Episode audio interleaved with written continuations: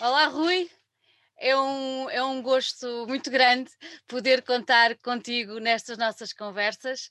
Ah, para quem não sabe, eu tenho uma particular amizade com uma pessoa que é muito importante na tua vida e, e tu tens sido uma referência ao longo dos anos para mim também. Por isso fica já feito aqui o meu statement pessoal, que eu, eu dou-me ao privilégio de, de fazer este género de, de statements que supostamente os jornalistas não deveriam fazer, mas é assim, eu recebo na minha casa quem eu quero, eu falo Uhum. na minha casa como eu quero e eu dou o meu amor e o meu carinho a quem o merece e vocês merecem há muito tempo. Por isso é muito bom ah, contar contigo nestas nossas conversas. Muito, muito obrigado pelo convite e cá estou para responder às perguntas da maneira que eu eh, conseguir e, e- e como eu sei. eh, portanto, dispara. Vamos a Disparo. isso. Vamos a isso, vamos a isso. Olha, vamos a isso e vamos, vamos até Coimbra. Ah, tu nasceste em Coimbra, já lá vão assim um- uns poucos anitos, ah, e eu gostava muito de perceber qual foi a 52. É assim o tempo passa, não é, amigo? É. Olha, e eu gostava de perceber o que é que, o que é que em Coimbra, o que é que te fez despertar ah, para a música? Ou se tu te lembras da primeira vez em que ouviste alguma coisa ah, que te fez despertar para, para o universo da música? É uma boa pergunta. Hum, hum, eu, eu costumo contar uma. Eu costumo contar uma história Hum, que é verdadeira, quer dizer, tão verdadeira quanto a minha memória permite dizer que é verdadeira, porque as nossas memórias às vezes também nos pregam algumas partidas. não é verdade? Hum, mas eu lembro-me hum, de ser eh, muito miúdo, hum, tanto eu penso que o meu irmão não era nascido ainda. O meu irmão tem quase 5 anos de diferença de mim, portanto, se ele não era nascido, eu teria hum, esses 5 anos, 5, pouco mais do que isso. ou- hum, e é uma das minhas primeiras memórias. Eh, e lembro-me de, de virmos da Figueira da Foz para Coimbra, hum, onde nós, eh, normalmente, o domingo da, da, da classe social a que os meus pais pertenciam, e devo dizer que o meu pai era soldador, a minha mãe é operária fabril, hum, era esse, era ir à praia ao domingo à Figueira da Foz. Uh, normalmente isso implicava comprar um, um frango churrasco uh, ali à entrada da, da estrada para a Figueira da Foz e depois, à hora do almoço, íamos comê-lo à Serra da Boa Viagem, onde se dormia à sesta para fazer o resto da tarde de praia na, na, na Figueira antes de regressar a casa. E essas viagens de regresso a casa eram sempre muito curiosas por causa do, do, programa de rádio que, que, na altura eu não, não, faço a mínima ideia, imagino que fosse qualquer coisa do, do género da, da, da rádio ou a rádio comercial ou qualquer coisa da emissora nacional nessa altura, portanto estamos a falar de eu em de 74, 75 por aí. Um, e lembro-me de virmos a regressar a casa e de eu ficar muito atento a uma canção que vinha a tocar no rádio. Qual era? É, exatamente, qual era? Um, essa canção perseguiu-me durante anos, anos e anos e anos e anos. Eu, eu lembro-me de, de, dela ter ficado na minha cabeça, lembro-me de me ter cruzado com essa canção uh, anos mais tarde, outra vez num programa de rádio, mas eu ainda não tinha noção do que, é que era isto, das canções e dos, Uhum. dos músicos. E uh, essa segunda vez que eu me cruzei com essa canção, uh, eu já teria, já, já estaria na minha adolescência. Um, 13, 14 anos por aí. E nessa altura já tinha aprendido inglês o suficiente na escola para fixar parte da letra. E o que parte da letra dizia e que eu agarrei era um, um, quase uma espécie de uma, uma lenga-lenga, como aquelas que nós aprendíamos na, na, na, nos recreios da escola, e que dizia qualquer coisa como lei, lady, lei. Ora, eu já estava no set uh, a trabalhar como jornalista em 93, quando um, recebi uh, na, na, redação uma um, antologia dedicada aos, a, a um grupo americano que eu adoro, do Roger McGuinn, chamado The Birds. Um, e, e, nessa antologia vinha uma versão que eles tinham criado para um tema do Bob Dylan chamado Lay Lady Lay. Lembro-me perfeitamente de estar em casa a ouvir a antologia para me preparar para escrever sobre ela, quando de repente aquela canção tocou e eu tive a noção de esta é a canção que eu persigo há, há 15 anos. Um, mas não é esta a versão que eu ouvi naquela noite distante no, no, na rádio. Portanto, eu diria que, e para responder à tua pergunta, perdoa-me este preâmbulo tão grande, que, que, que, o que me despertou para a música foi a rádio e os mistérios que a rádio carregava. Porque isto eram tempos diferentes em que não dava para puxar atrás na box, Uh, o que tu ouvias no momento era aquilo que ficava, não havia Shazam para identificarmos as músicas, um, não havia uma rede social que nos permitisse. Camaradas, há bocado ouvi uma música na vossa estação, podem-me dizer que música foi esta que eu acabei de ouvir? Nada desse, nenhuma dessas ferramentas existia. E, portanto, eu diria que fui puxado para dentro da música por um mistério. Foi um mistério que começou por me puxar para dentro da música. Que canção é aquela? E eu diria que não fiz mais nada na minha vida durante os 40 anos que seguiram a esse momento, 40 e qualquer coisa anos que seguiram a esse momento, a não ser tentar resolver estes mistérios que a música nos apresenta. Resolveste algum ou não? Ah, eu não sei, fui-me resolvendo a mim próprio, acho eu. Acho que é o mais importante. O que já não é mau. Já não é mau. que já não é mau.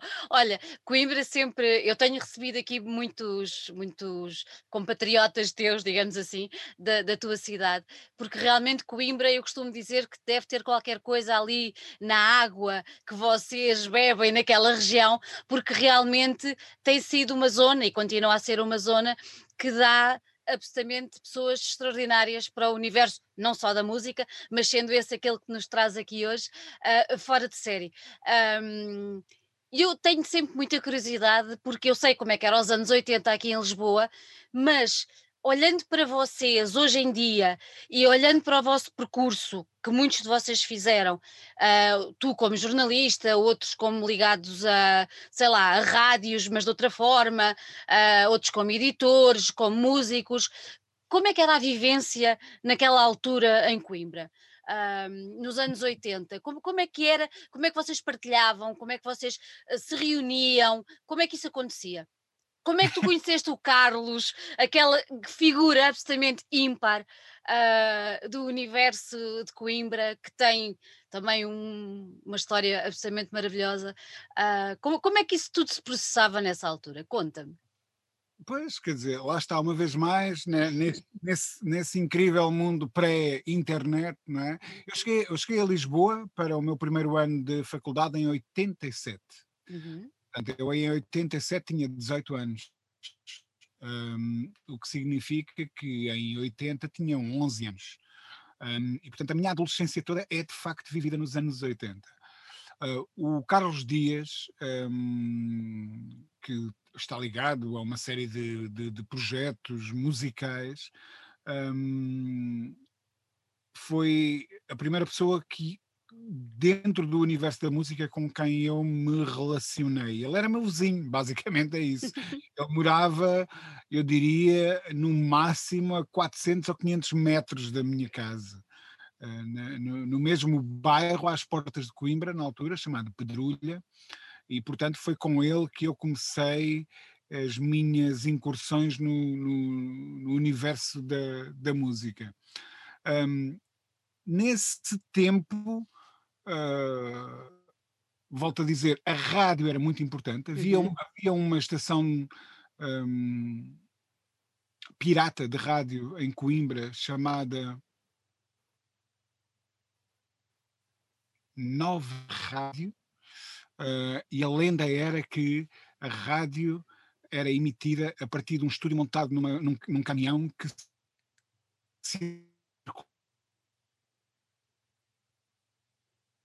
o horário noturno um, então havia toda, toda, toda, toda essa mística à volta daquela estação de rádio uh, que nos mantinha ligados. E depois havia o recreio da escola, onde nós partilhávamos cassetes do, do, do som da frente do António Sérgio. Um, havia, a partir de 84, uh, o Blitz, que nós líamos todos religiosamente um, quase que tínhamos um ritual, que era do, do nosso grupo de amigos. Uh, terça, na primeira terça-feira do mês comprava eu o jornal, na segunda terça-feira compraria o Carlos, na terceira outra pessoa qualquer, e então e, e, e, a leitura daquele jornal era realmente comunitária. Eu devo dizer que o Blitz nesse tempo era lido de fio a pavio. É? Nós começávamos no cantinho da capa e só terminávamos na, na, última página e devorávamos tudo. Portanto, não havia, volto a dizer, não havia internet, não havia YouTube para ir conferir aquelas coisas. Então, a imaginação neste tempo representava um papel importante. que Nós muitas vezes líamos os artigos e tínhamos que imaginar a que é que soava a música de, sobre a qual eles estavam a escrever ali naquela página. Um, depois havia uma outra coisa que era este, este, é o tempo em que nós começamos a mandar vir discos de fora, de uhum. Inglaterra, uhum. uh, dos catálogos de encomenda postal, um, e nós organizávamos para não mandarmos vir os mesmos discos. Aliás, nós não haver repetições. E combinávamos, eu vou mandar vir este disco do Bowie, tu vais mandar vir este disco dos Bauhaus e tu vais mandar vir este disco dos The Cure. E, e, e fazíamos a encomenda, estávamos três meses à espera que o disco chegasse. Um, havia uma série de rituais para fazermos essa encomenda. Tínhamos que pedir aos nossos pais para irem ao banco comprar libras. Essas libras eram-nos entregues eh, em, em, em, dinheiro, em papel, que nós embrulhávamos em papel químico e metíamos dentro de um envelope e era enviado para a Inglaterra. Uh, muito tempo de espera, até que, passado uns meses, lá aparecia um carteiro em casa com um pacote generoso uh, e com o nosso nome e onde vinham os discos.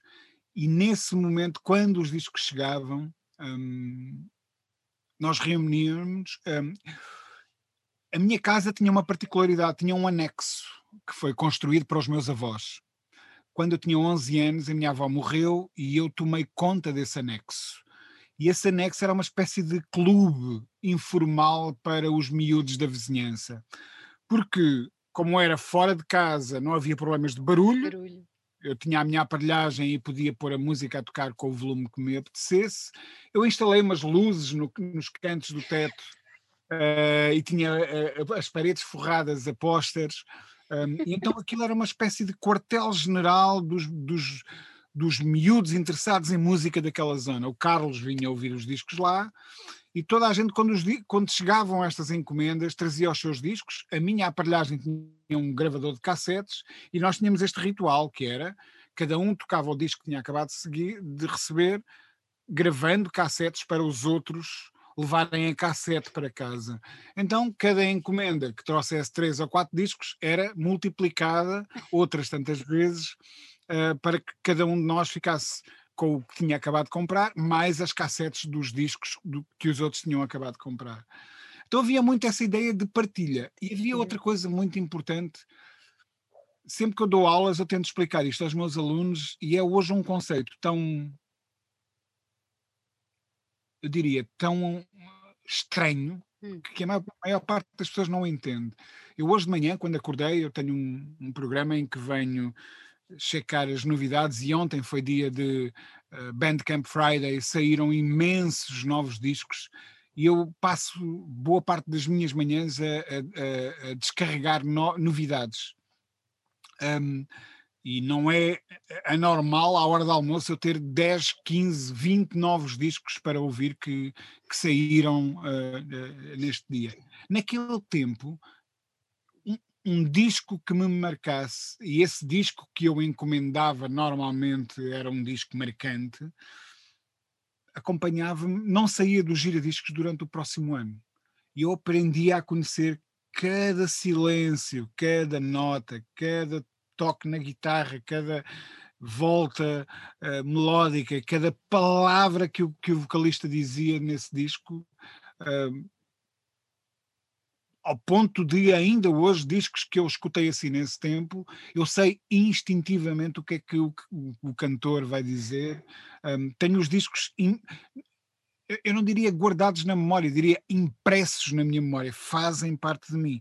E nós hoje já não temos esse tempo e essa forma de, de lidarmos com discos novos. Por muito que gostemos desses novos discos, é, é, e, e, saem discos incríveis todas as semanas, mas o problema é que na próxima semana vão voltar a sair cinco discos incríveis e eu não tenho esse tempo para, para os absorver como havia nessa altura.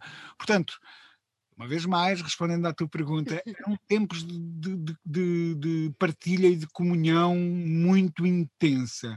A música era o que definia a nossa identidade naquela altura, porque não havia propriamente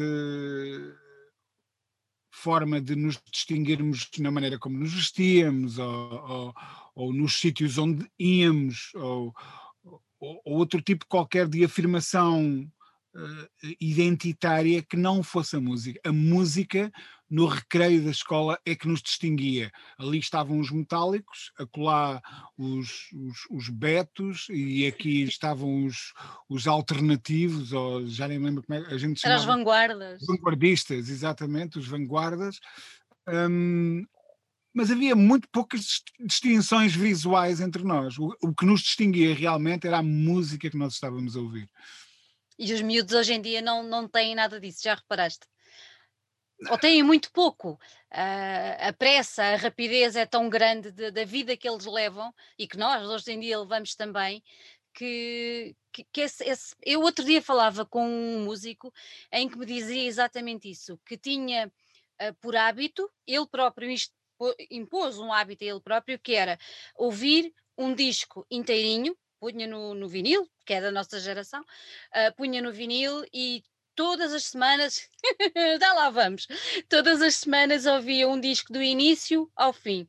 Porque ele diz que as pessoas hoje em dia já não fazem isso, não têm tempo, andam a correr. Uh, e, e... Ainda hoje, um, eu e a Fátima temos um, um ritual sagrado, uh, haja confinamento ou não, um, aos sábados. Um, Normalmente preparamos o almoço juntos, após uma manhã a arrumar a casa, uh, e, e, o pós-almoço é, é, gasto a ouvir música, um, os dois ouvirmos música. Hoje ouvimos o, o Storytellers do Tom Waits um, durante a tarde, uh, a que se seguiram uh, mais um par de, de, de discos. Um, estivemos a ouvir o Chris Christopherson e coisas de country de que nós somos grandes fãs. pois é, as pessoas pensam em mim como o tipo do rap e afinal. Um, e, e, e, eu não sei ouvir um disco de outra maneira que não seja da primeira à última música. Não odeio, apesar de fazer rádio e de eu próprio criar playlists, odeio a ideia da playlist e, do, e da música que tem que estar sempre a mudar a, a cada momento. Esta, esta coisa de usufruir e de desfrutar de um álbum do princípio ao fim, para mim é importante. Eu costumo dizer aos meus alunos que pá, esta coisa das playlists é como se nós não víssemos filmes, víssemos apenas cenas de filmes Exatamente. em sequência. E eu gosto de ver filmes do princípio ao fim.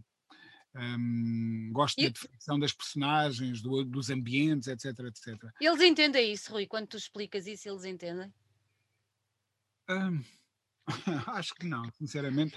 mas, mas eu, eu não digo isto como lamentando que eles não o conheçam. Uhum. Eu não uhum. valorizo a minha experiência sobre a experiência que hoje as pessoas têm uh, na, na, sua abordagem à cultura. Eu acho que são tempos diferentes, com ferramentas diferentes, tecnologias diferentes, valores diferentes, música diferente, e portanto eu, longe de mim, alguém algum dia me ouviu dizer no meu tempo é que, eu no dia em que disser no meu tempo é que era, dê-me com um taco de beisebol na testa, por amor de Deus. Esperemos que nunca o digas, pá. Eu tenho a certeza que não o vou dizer, porque eu adoro este presente e adoro esta maneira como hoje a música nos chega. Eu vivo disso e, como digo, todos os dias de manhã venho ver as novidades e o Bandcamp, e o Spotify, e o Tidal, todas essas plataformas são mega importantes para mim. Não saberia viver sem internet, aqui estamos nós a conversar através desse meio. Um, e, e, portanto nunca me ouvirão dizer ah, mas naquele tempo é que era. Não, era di... eu acho que é importante comunicar às pessoas o quão diferente aquele tempo era. Mas ninguém me ouvirá dizer que era melhor ali do que aqui. São diferentes e cada um tem coisas incríveis para oferecer. Este acesso que há à música instantâneo. Eu hoje logo de manhã, uh, comprei três ou quatro discos que saíram ontem no Bandcamp. Um, encomendei-os em versões físicas. Um deles, de um músico de jazz que eu gosto muito, saiu em tripla cassete que eu mandei vir dos Estados Unidos uh, hoje, hoje de manhã.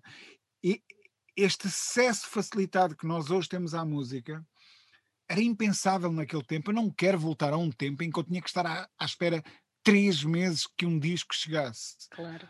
De eu ler sobre ele, andar três meses a imaginar, mas o que é que, o que, é que aquele crítico queria dizer com sonoridades sombrias, uh, com tonalidades noturnas? Que raio é que ele quer dizer com isto? Meu Deus! Tô...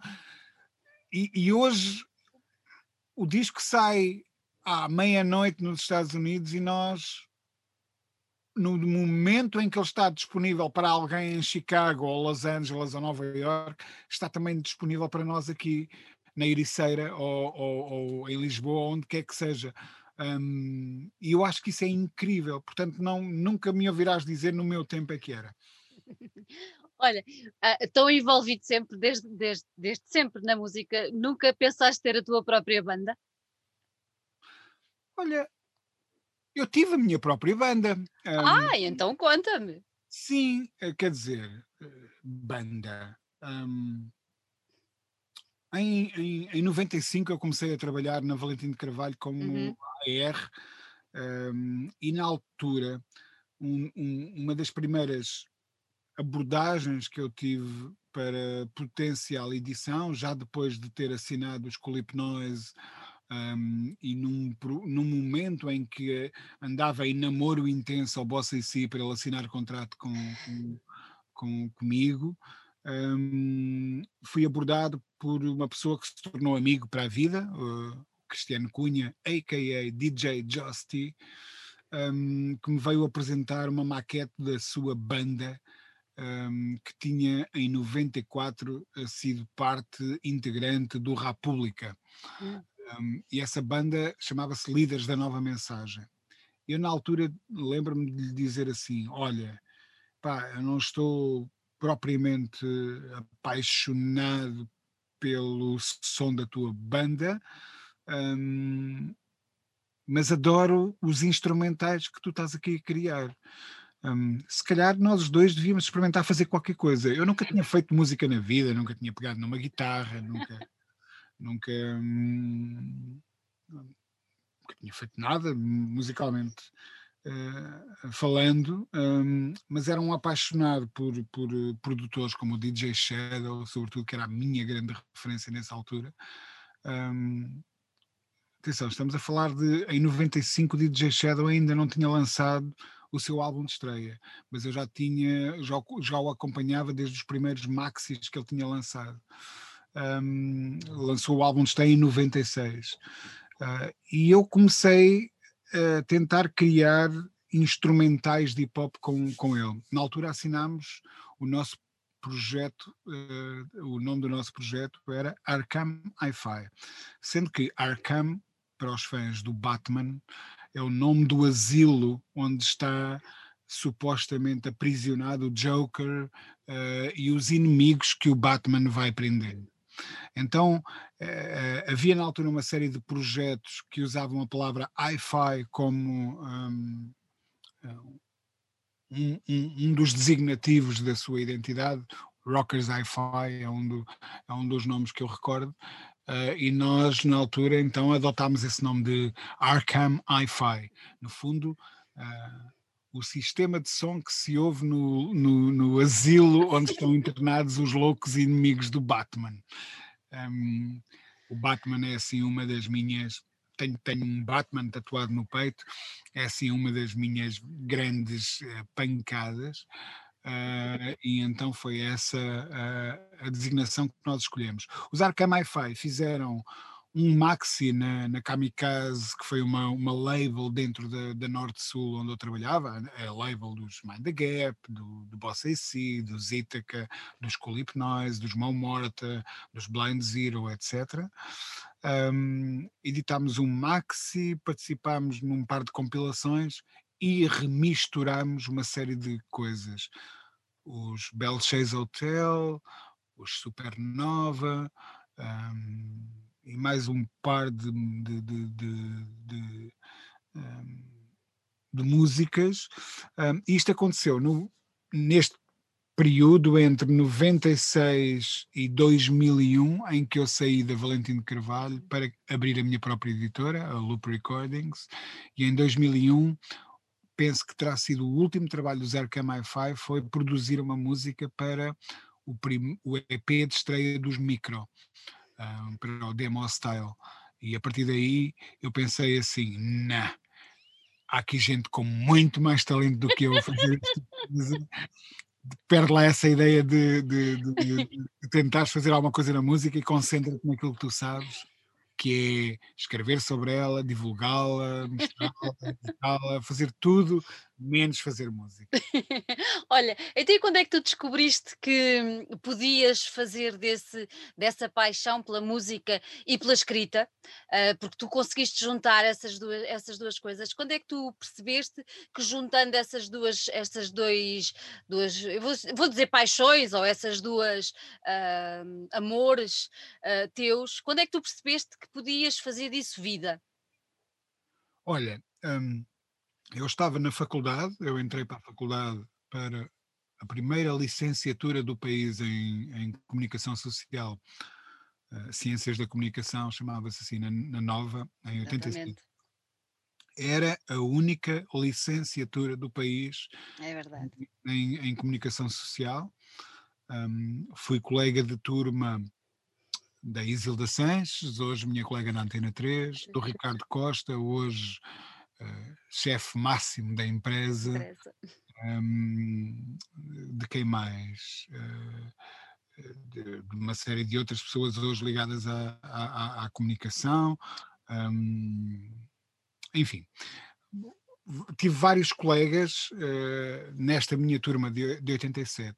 Um, eu, como já expliquei, vinha de Coimbra, de uma família uh, muito economicamente muito humilde um, e a dada altura uh, estava eu a preparar-me para ingressar no segundo ano da faculdade uh, lembro-me de uma conversa com os meus pais e a minha mãe me dizer provavelmente vais ter que suspender o curso porque nós não temos, estamos mal de dinheiro e não te conseguimos suportar aí em Lisboa a estudares.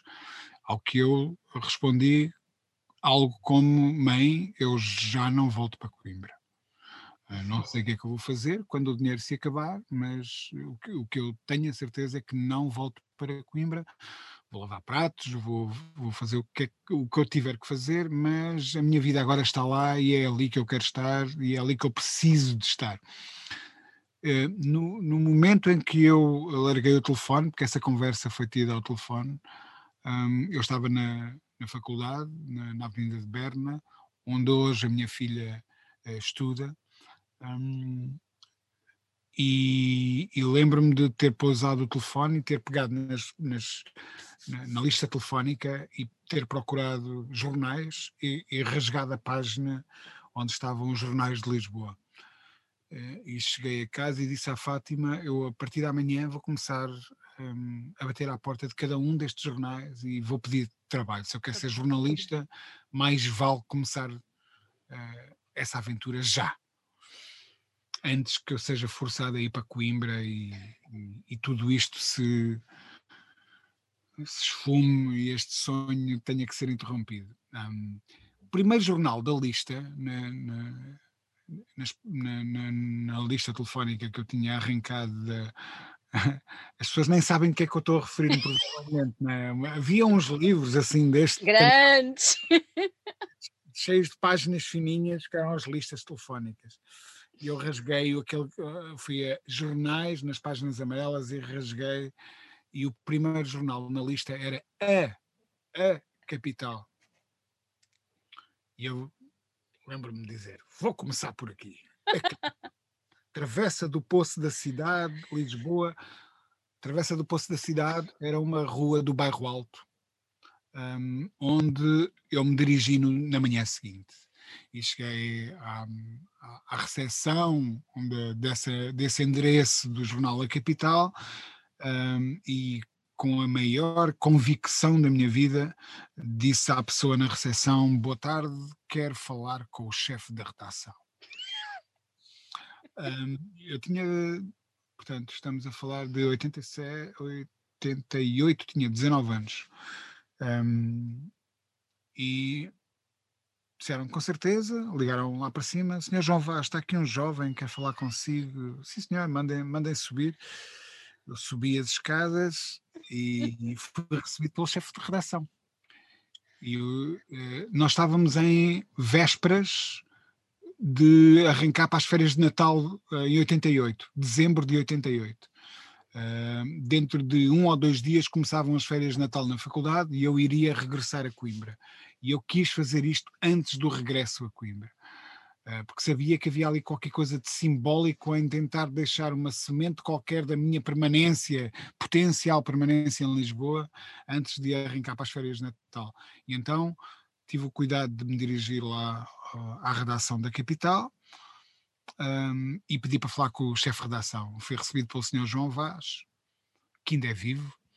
Ele trabalhou hum, nos últimos anos, penso que no Correio da Manhã ou qualquer coisa do género. Um, e o senhor João Vaz recebeu-me e disse: Tão jovem, boa tarde. E eu, muito boa tarde. Uh, o que é que deseja? E eu disse: respondi mesmo assim: desejo trabalhar aqui. E ele não, não achou a coisa estranha e, e disse-me apenas: desejas trabalhar aqui a fazer o quê? E eu disse-lhe: qualquer coisa, pode ser a varrer o chão, mas eu acho que escrevo melhor do que varro. eu juro, isto pode parecer cena de filme, mas foi exatamente essa a frase que eu lhe disse. Eu, eu, eu escrevo melhor do que varro. E ele diz-me assim: escreves sobre o quê? E eu, sobre música. Ele, ah, é? E queres vir para aqui escrever sobre música? E eu, dava-me jeito porque. E expliquei-lhe a situação.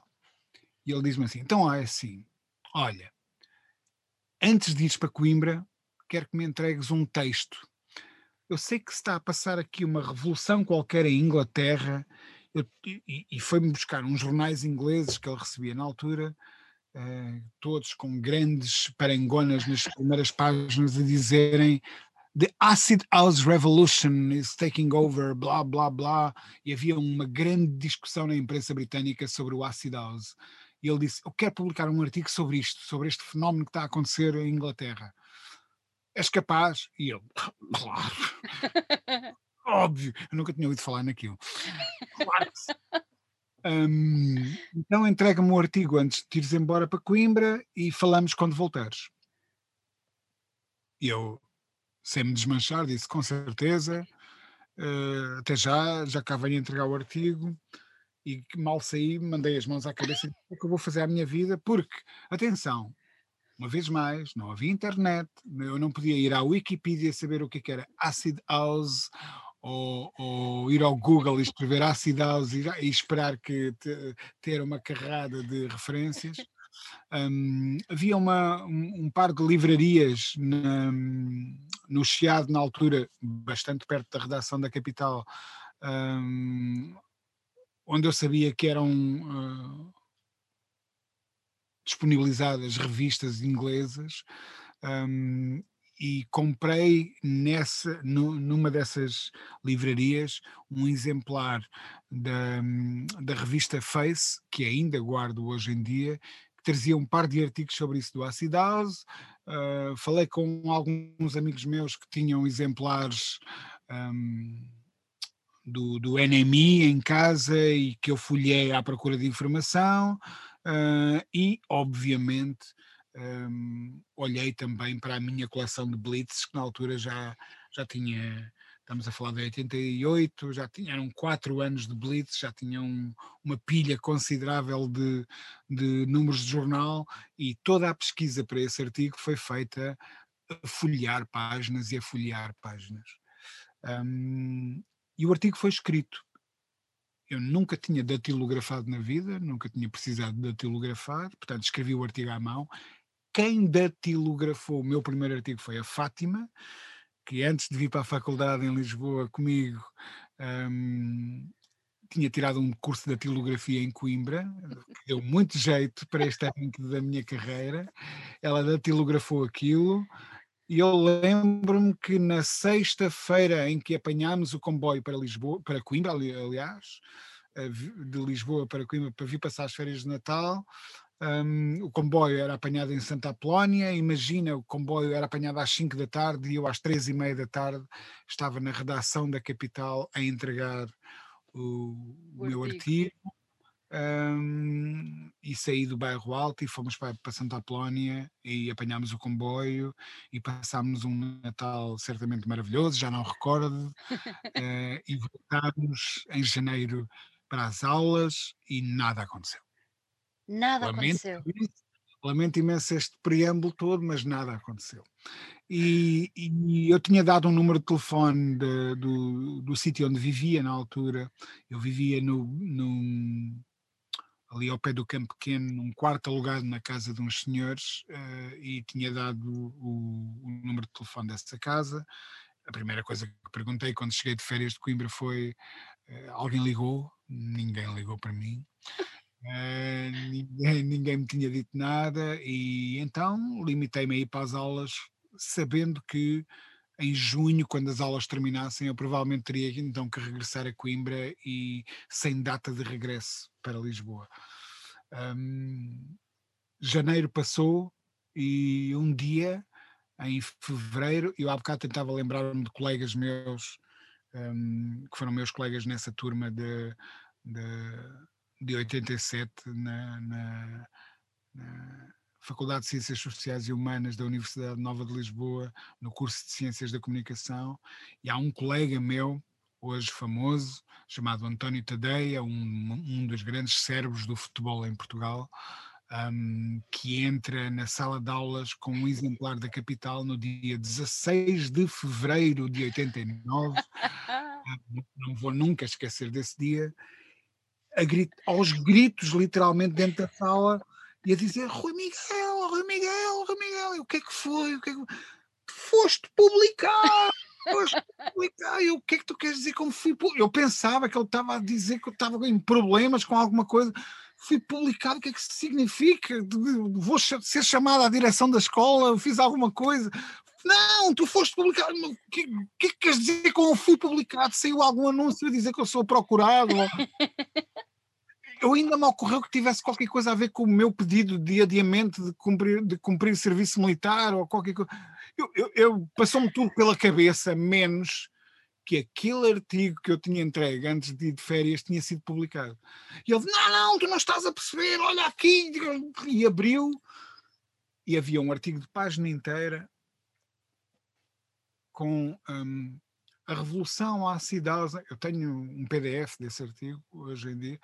Um, a revolução à cidade de Inglaterra ao som de um novo ritmo, blá blá blá, era assim o título qualquer, criado pelo João Vaz, uh, para o meu artigo, e depois vinha dentro de um quadradinho a meio da página as palavras colaboração de Rui Miguel Abreu. E eu. Nesse, nessa mesma tarde, no final das aulas, corri ao bairro Alto, pedi para falar com o João Vaz, e ao que ele me disse: Epá, tentámos ligar-te, mas já não sei onde é que tinha metido o teu número, olha, resolvemos publicar o teu artigo de qualquer maneira porque entrou. Um, temos um novo coordenador na secção de cultura, a quem eu mostrei o teu artigo, que o adorou. Ele chama-se João Goberno, vou-te apresentar, está ali. Um, e olha, acho que ele quer te pedir mais uns artigos. E assim foi. Um, entre 16 de fevereiro e o final das aulas em junho eu escrevi mais uns quantos artigos. Lembro-me que um artigo de página inteira na capital na altura me valia uh, o excelso valor de 2 mil escudos, 10 euros. 10 euros. Um, uh, e, e, quando chegámos a junho e as aulas acabaram, eu falei com o João Vaz e disse: João, vou ter que voltar a Coimbra porque o que eu ganho a escrever aqui um artigo por semana não chega para eu me aguentar em Lisboa, Portanto, agradeço-lhe imenso esta oportunidade, mas vou, vou regressar a Coimbra. É o que ele disse: não regressas coisa nenhuma. Hum, amanhã quero-te na redação e passas a trabalhar a tempo inteiro na redação. Uh, eu entrei no dia 1 de julho para a redação da capital em Lisboa e no dia 1 de agosto, portanto 30 dias depois, estava no quadro. Uau. efetivo. Já não se fazem coisas não, assim. Não, não, não. O meu primeiro ordenado, em, em 1 de agosto de 89, era de 100 contos, 100 mil escudos, 500 eh, euros naquele tempo, há 32 anos atrás. Um, devo dizer que o meu primeiro ordenado era superior ao que qualquer um dos meus pais ganhava nesse tempo. Um, e, e, portanto, nunca mais voltei à faculdade, não concluí o meu curso. Um, e o João Vaz dizia-me: Não, não, não, o teu curso é aqui, o teu curso é aqui, aqui é que tu vais o curso. Um, ele tinha alguma razão. Um, eu, eu, ainda hoje, e não tenho a certeza que não o venha a fazer, sonho em concluir essa licenciatura. Um, e já várias pessoas me disseram: tu não precisas de concluir a licenciatura, basta ires à faculdade pedir equivalência, porque a tua experiência vai te dar os créditos que tu necessitas para obter. Mas, mas para mim não, não se trata de obter um título, uhum. trata-se. Um, a ideia de aprender continua a ser muito apelativa para mim. Um, mas, mas foi assim que a minha carreira começou, a bater a uma porta por necessidade e, e, eu sei que era um tempo diferente em que as oportunidades hum, eram muito diferentes das que, são, das que existem hoje e que estão disponíveis hoje. Mas essa oportunidade que me foi dada, eu agarrei-a com unhas e dentes e, e aqui estamos a conversar. Sim, tiveste quanto tempo na capital? Eu estive dois anos na capital. Um, ao final do primeiro ano da capital, o João Goberno saiu para o Independente, uhum. um, que tinha acabado de abrir, e convidou-me para ir com ele para o Independente, ao que eu respondi na altura com alguma ingenuidade, mas um, disse: Eu ir trabalhar para um jornal de direita, nem pensar. Uh, e não fui com ele para, para a capital, um, para, para, para Independente. A consequência foi que eu, durante um ano, um, dirigi de facto uh, a secção de cultura. Eu, aos 20 anos, era, era o coordenador da secção de cultura de, da capital. Um, e quando o João Goberno foi convidado em uh, eh, 91 para assumir a direção do semanário 7, voltou a convidar-me, Rui, vem, vem comigo para o 7, e eu, depois de checar o 7, concluí que não um semanário de direita e aceitei o convite dele e, e transitei nessa altura da capital para o SET. Portanto, estive na capital de 89 a 91 e em 91 ingressei no, no SET. Olha, e a rádio? Onde é que aparece a rádio no meio disso tudo? A rádio aparece precisamente com o João Goberto. O João uhum. Goberto, na altura, fazia uh, um, alguns programas com, uh, num, numa estação de rádio chamada Correio da Manhã Rádio, Estranho que pareça, uh, o Correio da Manhã Rádio nada tinha a ver com o que hoje é o Correio da Manhã Televisão. Era uma rádio completamente alternativa, onde eu conheci o Rui Vargas, hoje cabeça do Lux, onde eu conheci um, o, José Marinho, onde eu conheci a Maria João Fortes, que escreve para as produções fictícias, um, onde eu conheci o João Vaz, onde eu conheci uma série de figuras incríveis, uh, a Margarida Pinto Correia, um, o Nuno Marco, eu conheci-o no Correio da Manhã Rádio, nessa altura. Um, eu comecei a ir fazer um, um programa com o João Goberno na, no Correio da Manhã Rádio. Um, ele fazia um programa chamado Elevador da Glória, focado em música portuguesa, tirando a música, não, tirando o título do programa não apenas de uma música dos Rádio Macau, mas do, do, do, do, meio de transporte que todos os dias nos levava à redação, à redação da capital. Eu, eu saía do metro no, nos restauradores, apanhava o elevador da Glória e, e saía basicamente à porta da, da, da capital, já no bairro Alto. Uh, e, portanto, esse Elevador da Glória era o título de um programa com que eu comecei a colaborar com o João na, na rádio, uh, no Correio da Manhã Rádio. Um, a Fátima, nesse mesmo verão uh, de 88, portanto, estamos, no verão de 89, um, começa a trabalhar como, na altura, recepcionista na, nessa estação de rádio um, e ela tornou-se super amiga de todas essas, todas essas pessoas. Nós íamos às, às festas a casa, festas de fim de ano míticas em casa do Nuno Marco, um, pessoa de quem nós continuamos amigos até, até ao, aos dias de hoje. Um, e, e ela começou como recepcionista, transitou para secretária de redação e depois, quando o Correio da Manhã Rádio, o dono do Correio da Manhã Rádio, comprou na altura a rádio comercial e a equipa inteira do, do Correio da Manhã Rádio transitou para a rádio comercial, a Fátima transitou também. Um, e da Secretaria de Redação ela foi evoluindo até ao ponto de, a dada altura, estar ela própria apresentar programas nesse tempo. Portanto, a, a, minha ligação à rádio começa com, com o Correio da Manhã Rádio um, e, e, algum tempo depois um, ingressei aos microfones da um, Rádio Marginal.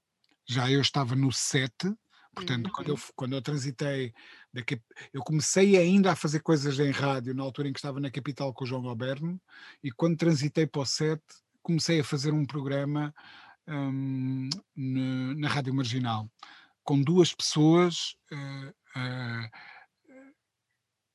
com quem ainda hoje me dou, uh, uma delas chamada um, Pedro Buxeri Mendes, ele é hoje diretor dos, dos canais temáticos e um, sim, uma sim. das cabeças de, do Universo SIC, e com uma outra pessoa chamada um, Francisco Penin, uh, diretor de, de, do Correio da Manhã TV. Uh, eh, e, e, nós, os três, na altura, éramos os responsáveis por delinearmos um, uh, eh, a playlist da, da Rádio Marginal.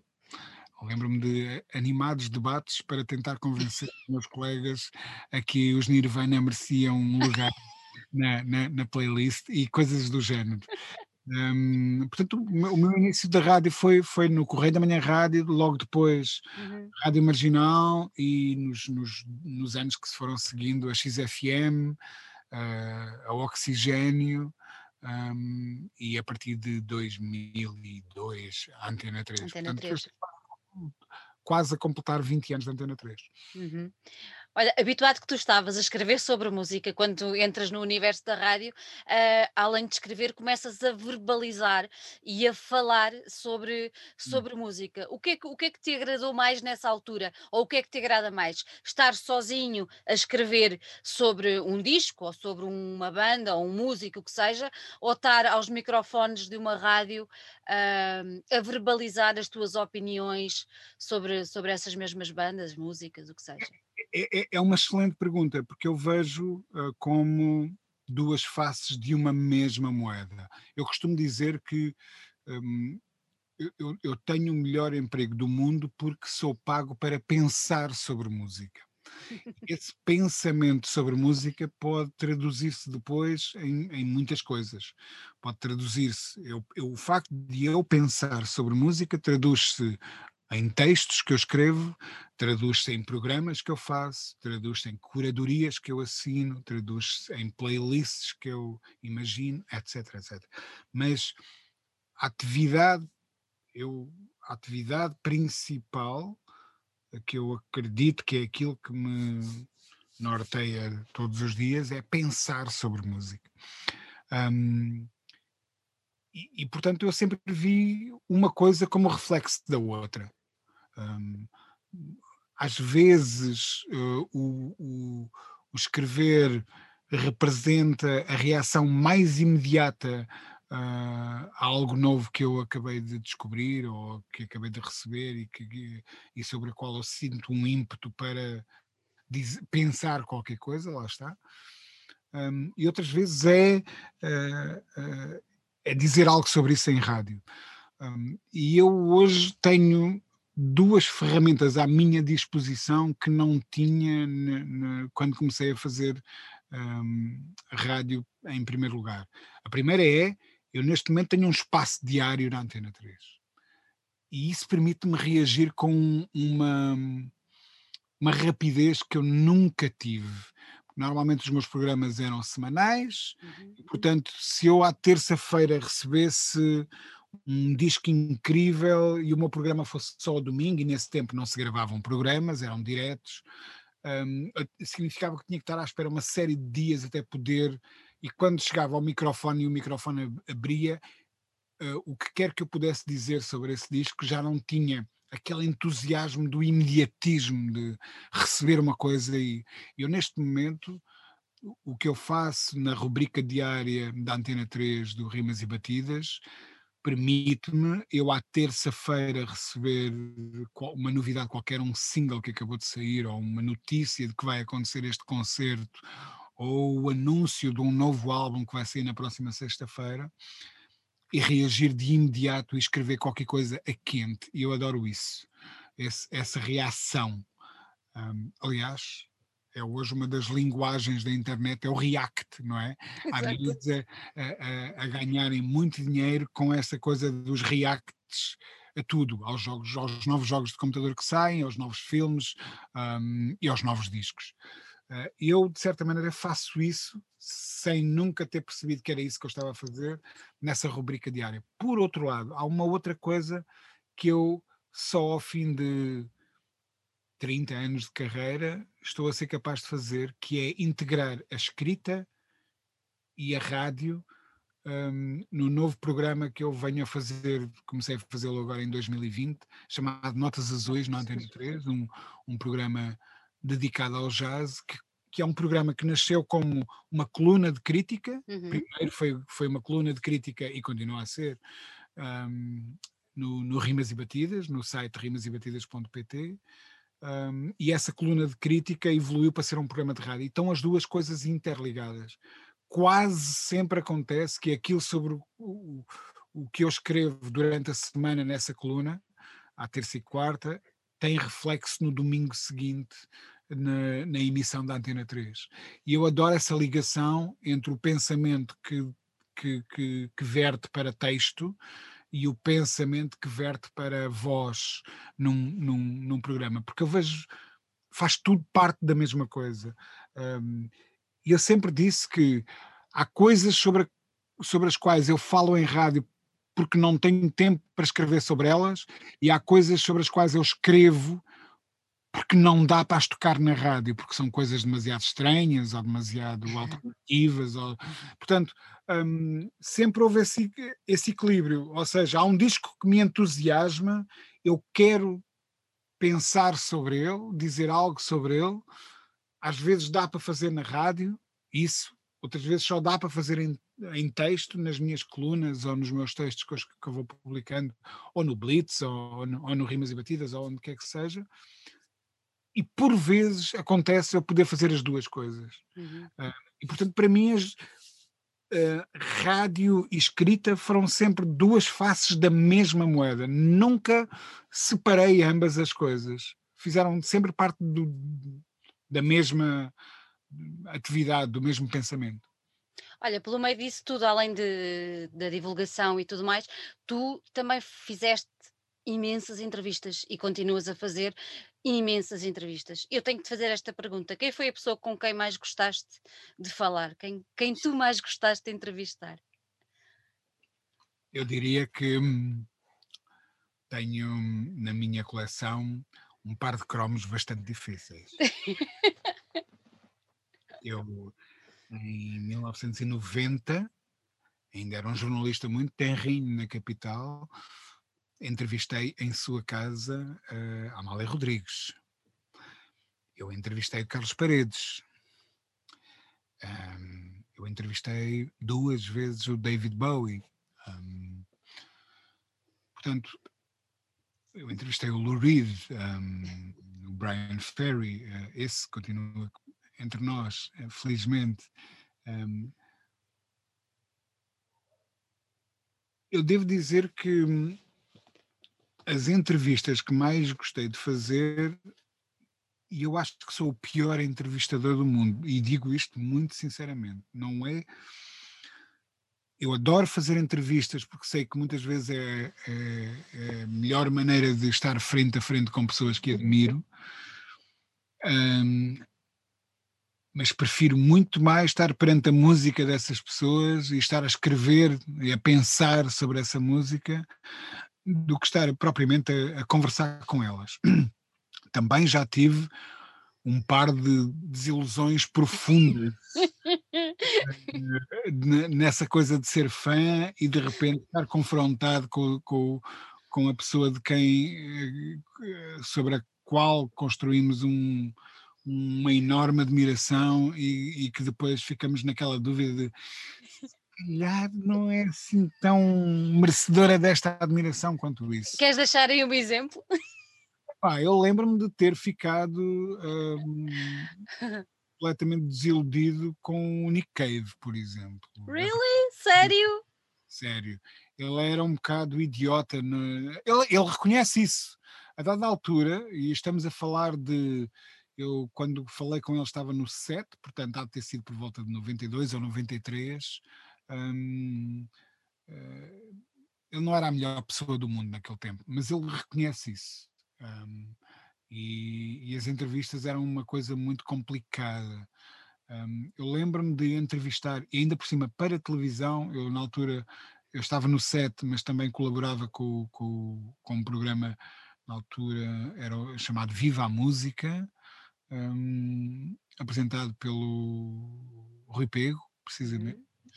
Um, e, e, fui a Nice entrevistar o, os R.E.M., ou melhor, o Michael Stipe, Michael o, vocalista, o, vocalista dos R.E.M., um, que antes da entrevista começar uh, pede para lhe ser servido um cappuccino, o cappuccino é posto ao lado, ele está com os braços assim e a da altura o cotovelo dele uh, toca no cappuccino e ele passa a entrevista toda a tentar lamber o cotovelo, lamber o, o cappuccino do, do seu próprio cotovelo, que ele deve ter considerado um desafio muito mais interessante do que responder às minhas perguntas.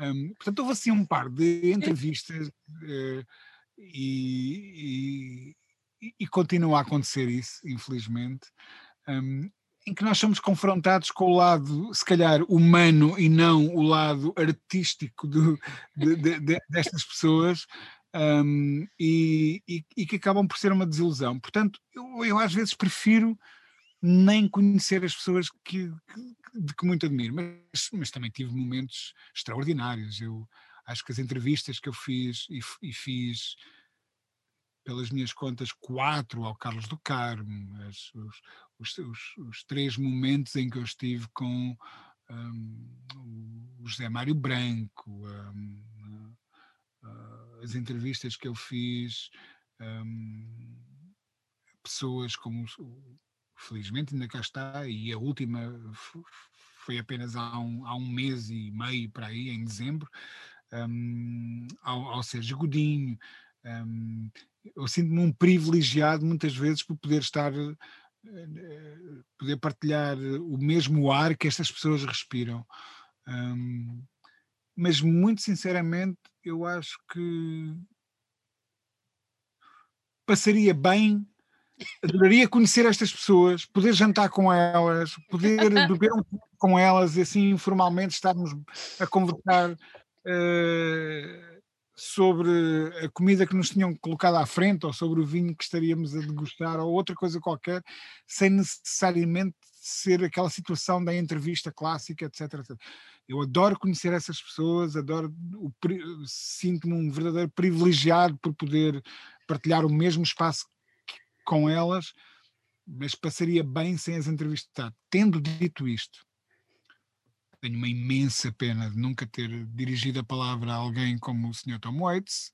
Ainda vou a tempo. Se ele Uh, passámos hoje, eu, aliás, disse há bocado, a ouvir os storytellers do Tom Waits e só de ouvir aquele homem falar, enfim, eu já tive o privilégio de, com a Fátima de o ver ao vivo uma vez.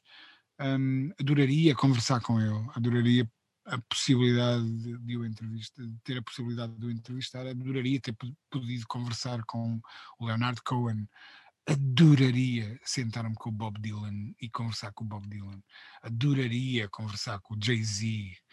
Um, enfim, há muita gente com quem eu adoraria, mas repara que eu digo conversar, não digo entrevistar. Não, exato. Mas pronto, se há, há, há não havendo a possibilidade de me sentar a uma mesa e jantar com essa pessoa e conversar tranquilamente, não havendo essa possibilidade, tiver que ser uma entrevista, ok, eu vou lá e faço a. Faz o sacrifício de ir falar com o Tom Waits assim, ou com o Dylan e tal. Olha, Rui, tu foste dos primeiros jornalistas em Portugal a falar sobre uh, rap, hip hop, numa altura que ainda não, não, não se falava, não se falava muito. Eu tenho que te fazer esta pergunta. Um, tu vinhas do, falámos há pouco dos Vanguarda, não é? Vinhamos dos Cure, dos Joy Division, pronto, e a coisa depois foi evoluindo e tudo mais. Como é que depois uh, tu te começas a interessar mais por este género que na altura era novo cá? Uh, que era um género muito americano, não é? Uh, na altura ainda bastante distante da, da nossa realidade. Uh, o que é que te eu vou pôr aspas, se quiseres tirar tiras, o que é que te encantou no universo do hip hop uh, para te teres dedicado de alma e coração à sua divulgação, produção, promoção, tudo mais? Bem, um, essa pergunta tem uh, vários hum. níveis e, e uhum. deixa-me tentar desmontá-los uh, para, para que se perceba também a minha, a minha resposta. Força. Em primeiro lugar, eu, eu, eu, sinto que essa imagem de, do, do, do hip hop está muito um, apegada à minha pessoa. Um, mas eu acabei de dizer que faço um programa de jazz também. Durante seis ou sete anos fiz um programa de música africana na RDP uhum, África.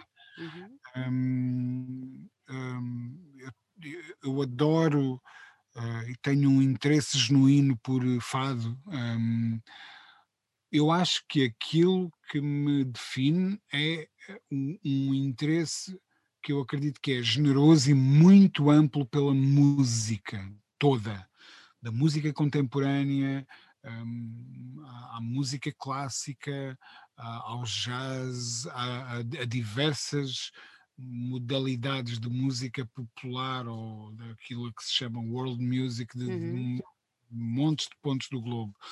Um, e o hip hop é apenas uma das partes. Eh, eu estou rodeado de discos uh, na, na, sala em que me estás a ver e há aqui rock, uh, uma secção de reggae ali, aquela parte de hip hop, uh, atrás jazz e soul, música africana ali naquele canto, música eletrónica aqui. Há muita coisa diferente que me rodeia e que concentra a minha atenção. Portanto, é, é, importante que se diga isso. Uhum. Um, uma das minhas principais motivações para tudo o que eu fui fazendo na vida foi sempre o, se não há ninguém a fazer e se interessa que essa coisa seja feita e se não há ninguém a fazer, se calhar tem que ser eu a fazer. Um, eu lembro-me de, uh, aqui há uns tempos, descobri, penso que o segundo ou o terceiro texto que assinei na, na, na Capital, em 89, uhum. era sobre os Public Enemy uh, e, os, e os Beastie Boys. O primeiro tinha sido sobre a Acid House, o segundo sobre o Lou Reed, o New York do, do Lou Reed. O terceiro uh, era um artigo sobre Public Enemy e Beastie Boys. E, e o, a introdução desse artigo, as três primeiras frases diziam algo como é impressionante como é que Uh, tendo o hip hop uh, começado a manifestar-se nos Estados Unidos por, há 10 anos, primeiro, portanto estávamos em 89, o primeiro disco de hip hop nos Estados Unidos saiu em 79, uhum. Um, e, e, a minha primeira frase do artigo era qualquer coisa como é impressionante como é que uh, o hip hop existindo já nos Estados Unidos, tendo já uma história de, de uma década nos Estados Unidos, ainda não teve nenhuma manifestação no nosso país. Portanto, eu já, eu já começava questionando como é que como é que ainda não se faz rap cá. Pronto. A minha, a minha aproximação ao rap português, eu costumo dizer, é antes dele ter começado a ser feito. Eu relembro que um, uh, o primeiro disco de hip hop em Portugal sai em 94, o República. E eu em 89 já estava a perguntar como é que é. Então, quem é que chega à frente? Mas não, há, há gente a fazer punk, há gente a fazer música alternativa, há gente a fazer outros, todos os tipos de música que nós possamos imaginar, mas não há ninguém a fazer rap em Portugal. Como é que é? Está na hora. Um, portanto, o meu, o, o, o meu interesse e o, e o, facto de eu ter começado a, a, a, nomeadamente quando eu cheguei à rádio, um, logo na Rádio Marginal, em 98, um, quando me perguntaram, queres fazer um programa de rádio aqui? E eu disse, quero. E, e, olhei para a programação e olhei para o panorama de rádio e pensei, bem, praticamente já há muita gente a fazer sobre, sobre metal, sobre música alternativa, sobre singer-songwriters, sobre música portuguesa, sobre isto e sobre aquilo. Não há praticamente programas sobre, sobre rap, é, é sobre isso que eu vou fazer. Hum, portanto, isso traduziu apenas o eu sentir que podia acrescentar algo, não juntar a minha voz a um coro, porque eu acho que nunca fui bom nas harmonias, uhum. um, mas uh, e eu adoro os coros, epá, já há muita gente a falar disto, ótimo, já há muita gente a falar daquilo, incrível, ainda bem. Não há ninguém a falar disto, então é, é disto que eu quero, que eu quero falar. Um, e é, aliás, essa é a motivação do nascimento do Rimas e Batidas. O Rimas e Batidas nasce porque eu acredito que não havia um espaço mediático para falar sobre aquele tipo de música. Um, e, e, portanto eu comecei a fazer rádio uh, uh, e, e, comecei a, a, orientar os meus programas de rádio para essa área simplesmente por reconhecer que havia um enorme silêncio sobre essa área. Uhum. O que é uhum. que caiu? A qualidade musical. Uh, um, uma das coisas que mais me encanta na música são os momentos de ruptura. O punk teve isso, um, os Beatles tiveram isso, uh, os, os, os, os, tipos que ali em 79, 78, os Kraftwerk agarram em sintetizadores e largam guitarras, tiveram isso. Um, é uma das coisas que mais me encanta na música é quando alguém decide seguir contra a corrente, uhum. seja ela qual for. Um, e o hip hop representou isso a dada altura. Uh, aqui está uma geração de miúdos desenraizados, uh, sem apoios, dos sítios mais pobres das grandes cidades, sem educação musical, sem instrumentos, sem nada, sem horizontes, sem futuro, sem, sem muitas aspas nisto, sem cultura, uhum. e ainda assim eles decidem que têm algo a dizer. E isso para mim encantou-me. Um, e as primeiras coisas que eu ouço, uh, eu devo dizer que o primeiro programa de hip hop que eu fiz, logo no início desta conversa, evocaste o Carlos. Eu nas férias do primeiro ano de faculdade, portanto, eu ingressei na faculdade em 87, outubro de 87, em junho de 88 um, fui de férias de verão e foi depois de voltar que tive o tal, uh, o tal telefonema dos meus pais um, e que me dirigia ao Jornal da Capital, mas nesse verão de 88 estava eu a ajudar o meu pai a construir a casa em que eles hoje habitam. Eu passei o meu verão de 88 a trabalhar nas obras. um, e há um dia, um, enquanto corriam as obras da casa onde hoje os meus pais vivem, eh, nós estávamos a habitar uma, a garagem de uma tia minha. E eu estava nessa garagem, a minha tia recebeu um telefonema uh, e disse-me: oh, Rui, vem cá, o Carlos está aqui ao telefone, quer falar contigo. Um, e eu, depois de um dia cansadíssimo a, a cartar tijolo e a fazer uh, cimento, uh, fui atender o telefone e diz-me o Carlos assim: Epá, daqui a uma hora e meia tens que estar na rádio para me substituir. E eu, hã? ainda nem sequer jantei, tá, mas o que é que estás a falar? Epá, eu hoje não posso ir fazer o programa, faz favor, vais tu. Portanto, aquela ideia de que nós aprendemos a nadar quando alguém nos empurra para a água um, foi exatamente o que, o que me aconteceu uh, com, com a rádio em 1988, foi isso. Uh, o Carlos ligou-me e eu basicamente soube que tinha que começar a fazer um programa de rádio uma hora e meia antes de, Uh, e eu desci à, à, à, à, garagem onde nós estávamos, fui buscar a, a, caixa onde eu tinha os meus discos e virei para, minha, para o meu pai e disse: Pai, podes-me levar a Celas, que é um bairro em Coimbra onde funcionava o estúdio dessa estação de rádio pirata, uh, chamada Rádio Nova, Nova, Nova Rádio, se não me engano. Um, e ele, está bem, o que é que se passa? Eu tenho que ir fazer um programa.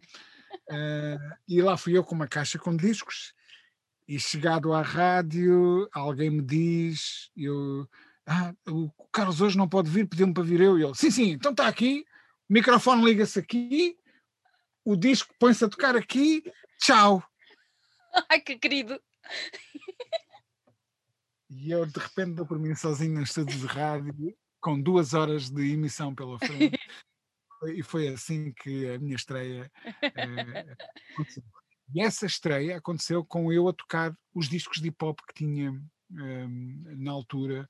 Eu lembro-me perfeitamente de tocar um, ehm, o, o, o, beat disso dos Bomb the Bass, um, ehm, uh, o Walk This Way do João DMC, uh, uh, o maxi dos, dos Beastie Boys que o Carlos me tinha emprestado, um, Rock, Rocksteady Crew, um, o Malcolm X, uh, o Duck Rock do Malcolm X. Eu, eu lembro-me de a primeira vez que eu estive num, num estúdio de rádio e que tive que fazer duas horas de rádio, eu fiz duas horas de hip hop. Estranho que pareça. um, e eh, porque olhei para os discos que lá tinha e pensei, o, o Carlos já o Carlos passa o tempo a tocar os Bauhaus e os, e, uh, os Smiths não. Que os Smiths não, pois, exato. Uh, mas os Bauhaus e os Cure e, e, e os Sex Pistols e essas coisas, Clash, portanto eu não vou tocar nada disso, o que é que eu tenho aqui que ele não toque? Olha estes discos, então e foi, foi assim, basicamente. Lá está. Não é que eu não gosto dos outros, mas se já alguém a tocar os outros, deixa-me tentar tocar aqueles que mais ninguém toca. E, e o racional foi apenas esse. Foi esse. Olha, tu falaste há bocadinho no Rimas, no Rimas e Batidas, e hum, o Rimas, quando apareceu, já tem quantos anos? Quatro? Cinco? Seis? Seis. Seis. Vai o... seis agora em, em abril. Em abril. O Rimas, quando apareceu, tu acabaste de dizer que apareceu porque não existia nada. Tu tens noção que quando o Rimas apareceu, um, foi quase como eu vou empregar a expressão pedrada no charco, ou seja, foi, foi impactaste muita gente, tu uh, alertaste muita gente, uh, ou seja, houve muitas bandas que ninguém conhecia, de hip hop, músicos e tal, que através do Rimas uh, tiveram um veículo que, que, que lhes deu voz. Tu tens noção da importância que o Rimas teve quando apareceu e da importância que ele tem hoje em dia na mesma para, para o universo do hip hop e do rap uh, nacional? Olha, essa é a mais importante pergunta que me colocaste hoje. Um, se eu tenho noção. Eu, eu fui ganhando essa noção, uhum. mas um, volto a dizer: o, o Rimas aparece num momento em que estão a acontecer coisas na música, sobretudo na música em Portugal, mas não só, na música lá fora também, sobre as quais, na altura, eu não tinha espaço para escrever. Eu, escre eu escrevia, e ainda hoje escrevo, saiu hoje um artigo meu sobre os Iron Maiden no Blitz. Um, uh, eu sempre escrevi no Blitz, um, e o Blitz sempre teve um perfil muito mais roqueiro do que outra coisa qualquer. Uh, perfil esse que eu não enjeito, mas que me impedia de escrever sobre outras coisas sobre as quais uh, eu tinha muito interesse.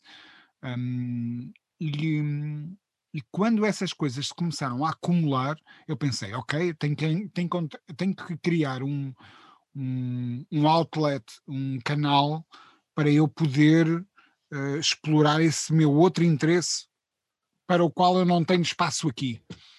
E o Rimas nasceu, lá está, de necessidade. Uhum. E sim, eu tenho perfeita noção hoje do trabalho que nós fizemos ao longo de. Eu digo seis anos, apesar do aniversário formal ser 20 de abril, o, o site começou a funcionar em modo invisível, com produção diária de conteúdos, a 1 de janeiro, um, portanto, estamos em dois, de 2015. Um, abrimos já com um historial de conteúdos a 20 de abril, porque fomos solucionando questões logísticas, técnicas, etc. Mas o site começou a trabalhar a 1 de janeiro de 2015. Portanto, vamos com um, seis anos e, e, uns dias eh, de existência.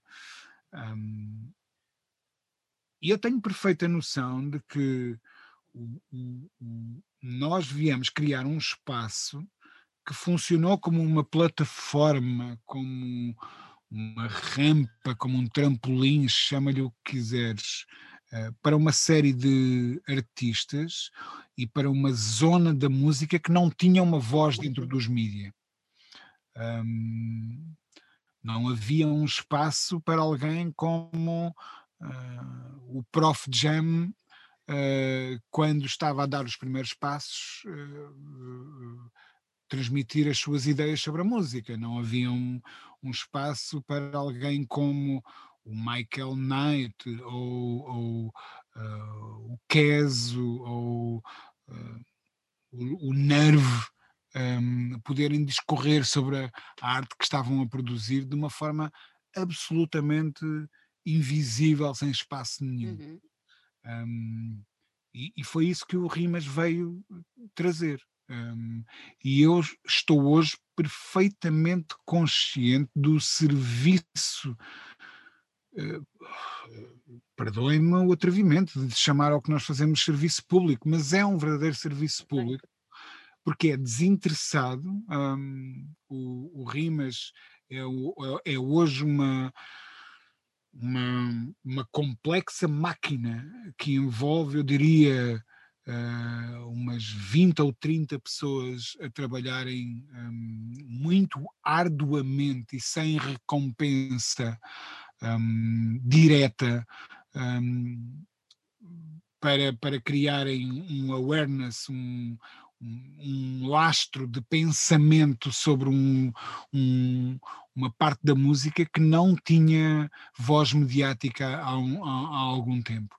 E, sem falsas modéstias, reclamo também que se hoje há artistas que conquistaram esse espaço mediático, hum, muito devem ao, não devem nada ao Rimas.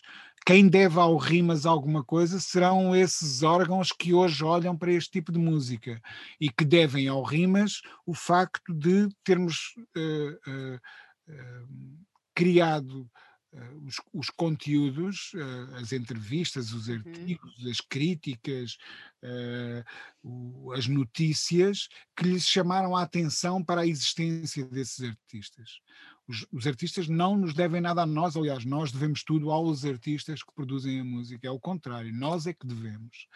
Mas hum, se eu hoje vejo um Tristani a ter espaço no Y ou, um Conan Osiris a ter espaço no Blitz, ou um, eu poderia dar vários outros exemplos de artistas que tiveram as suas primeiras um, palavras sérias dedicadas a eles no Rimas e Batidas e que hoje têm espaço na Visão, no Observador, no Blitz, no Expresso, na, na, na, na Antena 3, numa série de, outras, uhum. uh, de outros órgãos, um, obtiveram esse espaço por mérito próprio, pela qualidade da música que trazem, mas também porque houve quem amplificasse esse, esse, esse talento e o, e o Rimas aí não tenho a mínima dúvida teve uma palavra a dizer. Marcou a diferença. Quando é que depois tu, vocês uh, apareceu como plataforma, mas entretanto hoje em dia tu também já tens um programa de rádio. Uh... O programa precede o Rimas e Batidas. Volta... Sim, sim começa, começa o programa e depois passa então para a plataforma. Mas tu achaste o quê? Achaste que a nível da plataforma faltava aquilo que falávamos há pouco, a tal junção da voz com a escrita, poder chegar a outras pessoas? Acaba por ser. Eu, eu, estava a tocar discos incríveis no meu programa da Antena 3 e a pensar, mas eu, eu adorava poder escrever sobre este pois. disco, mas não o posso fazer no Blitz. Eu adorava publicar uma entrevista com este rapper, mas não o posso fazer no Blitz. Eh, porque este rapper é um rapper underground que largou uma mixtape um, ehm, no YouTube ou, ou, ou, em cassete ou o que seja. Uh, e, e, não teria esse espaço para, para falar no, no, num órgão como o Blitz, Pá, mas eu acho que é importante ouvirmos o que é que esta pessoa tem para dizer, não apenas eu tocar este programa, a música dele num programa que está aí para o ar à uma da manhã, uhum nessa altura, o Rimas e Batidas, antes de ter conquistado o seu espaço diário, o Rimas e Batidas ia para o ar à uma da manhã, de sexta para sábado. Não, desculpa, de domingo para segunda. Ninguém ouvia hum. o programa. Não havia podcasts ainda, como há agora, e a possibilidade de irmos ouvir o programa em diferido. Hum, portanto, quem, ouvi, quem tinha a paciência para ficar acordado em dia de aulas porque na segunda-feira era dia de aulas, à uma da manhã até às três a ouvir o programa, e então eu, eu sentia que a divulgação que eu prestava a esses artistas nesse espaço não era suficiente. E, e é, lá está. Eu costumo dizer que 90% do que eu faço, faço por necessidade, porque, porque é, é mesmo. Não, não. não há outra. Não há como evitar fazer. Entendes? Entendo. E, e, o, e, o, e o Rimas nasceu assim. Entendo, entendo. Qual é o futuro para o Rimas? Ah, eu espero que seja um, um, um futuro brilhante. Primeiro, um, o Rimas já hoje já depende. Quer escolher bem as palavras. já de, eh, eu, eu, eu não quero dizer que já depende pouco de mim, mas o Rima já sobrevive sem mim. Ou seja, eu criei uma, uma estrutura uhum. um, humana um, que produz conteúdos para o Rimas um, de forma autónoma. O Rimas obedece a uma visão que é minha, uh, uma visão que foi sendo, uh, que sendo minha, não é imune a interferências exteriores.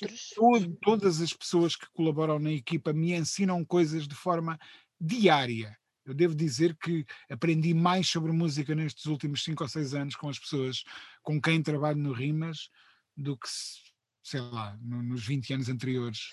Uh, todos os dias eu aprendo coisas, todos os dias eu tenho a minha inbox seja de, de, de, do, do, Messenger do Facebook ou, ou, ou, com dicas na minha. Eu tenho que checar as, as caixas de correio todas, do Instagram, do Facebook, do Twitter, do, do e-mail, etc. Um, todos os dias tenho incríveis dicas de coisas novas para ir ouvir e, e eu, eu bebo eu alimento-me dessa rede que o Rimas criou de colaboradores que eu hoje diria que é na ordem de uma vintena de pessoas. É?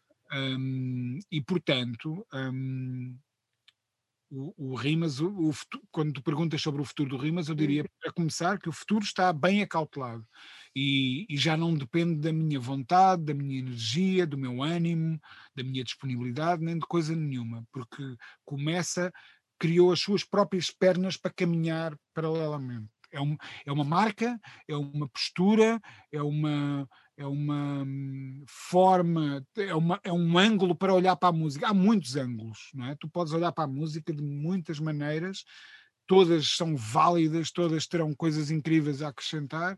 Aquilo é, é um, eh, uhum. personalizado. E, hum, e, portanto, o futuro do Rimas, em primeiro lugar, está garantido, quer eu esteja disponível para ele, quer não. Segundo, o futuro do Rimas um, até pela forma como a, a, comunicação social e a sociedade está a evoluir, um, pode traduzir-se em muitas coisas e começa. Um, o Rimas hoje tem um espaço de rádio e um espaço na internet, mas tem vindo a conquistar, infelizmente estamos em pausa nesse aspecto, uhum. um, um, um, espaço também de curadoria uh, em eventos ao vivo, tivemos várias experiências com palcos uh, que ajudámos a programar ou que programámos mesmo, ou, ou que aconselhámos a, a, a, programação em festivais tão diferentes como o Sol da Caparica, o Vodafone Mesh Fest um, e outros. Um, e, e, e, portanto, eu vejo rimas como uma ideia que pode ser aplicada à criação de conteúdos de, de, de, de televisão, uhum. uh, de programação de festivais, uh, podemos ser uma revista em papel, porque eu acho que ainda há espaço para revistas em papel, podemos ser um, uma plataforma de divulgação na internet, de pensamento, uh, um, um, uma, uma fábrica de podcasts, uh, podemos ser muitas coisas. Um, e para lá que caminhamos.